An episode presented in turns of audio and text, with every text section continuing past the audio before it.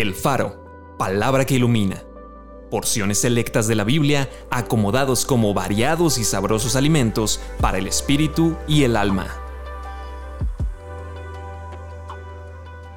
Marzo 21. Sé vigilante y afirma las otras cosas que están para morir. Mas el fin de todas las cosas se acerca.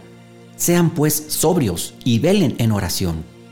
Sean sobrios y velen porque su adversario el diablo como león rugiente anda alrededor buscando a quien devorar. Por tanto, guárdate y guarda tu alma con diligencia, para que no te olvides de las cosas que tus ojos han visto, ni se aparten de tu corazón todos los días de tu vida. El justo vivirá por fe, y si retrocediere no agradará a mi alma.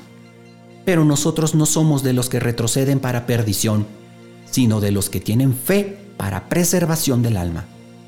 Lo que a ustedes digo, a todos lo digo. Velen. No temas, porque yo estoy contigo. No desmayes, porque yo soy tu Dios que te esfuerzo. Siempre te ayudaré. Siempre te sustentaré con la diestra de mi justicia. Yo, el Señor, soy tu Dios, quien te sostiene de tu mano derecha. Acompáñame a orar. Señor, yo entiendo por tu palabra que el día del fin se acerca. Por eso tú me das la exhortación de velar, de orar, de estar sobrio, de estar al pendiente. Y más aún porque el diablo sabe que le queda poco tiempo y está tratando de robarme, de matarme y de destruirme. Está tratando de alejarme de ti. Yo lo reprendo. Yo me niego a aceptar sus invitaciones, sus tentaciones.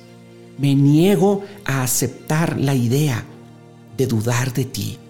Por el contrario, me aferro a tu palabra. Yo estoy seguro que me amas. Estoy seguro que has transformado mi vida y que si sigo en este planeta es porque el propósito que tú tienes para mí aún continúa. Gracias Jesús. Te amo. Amén.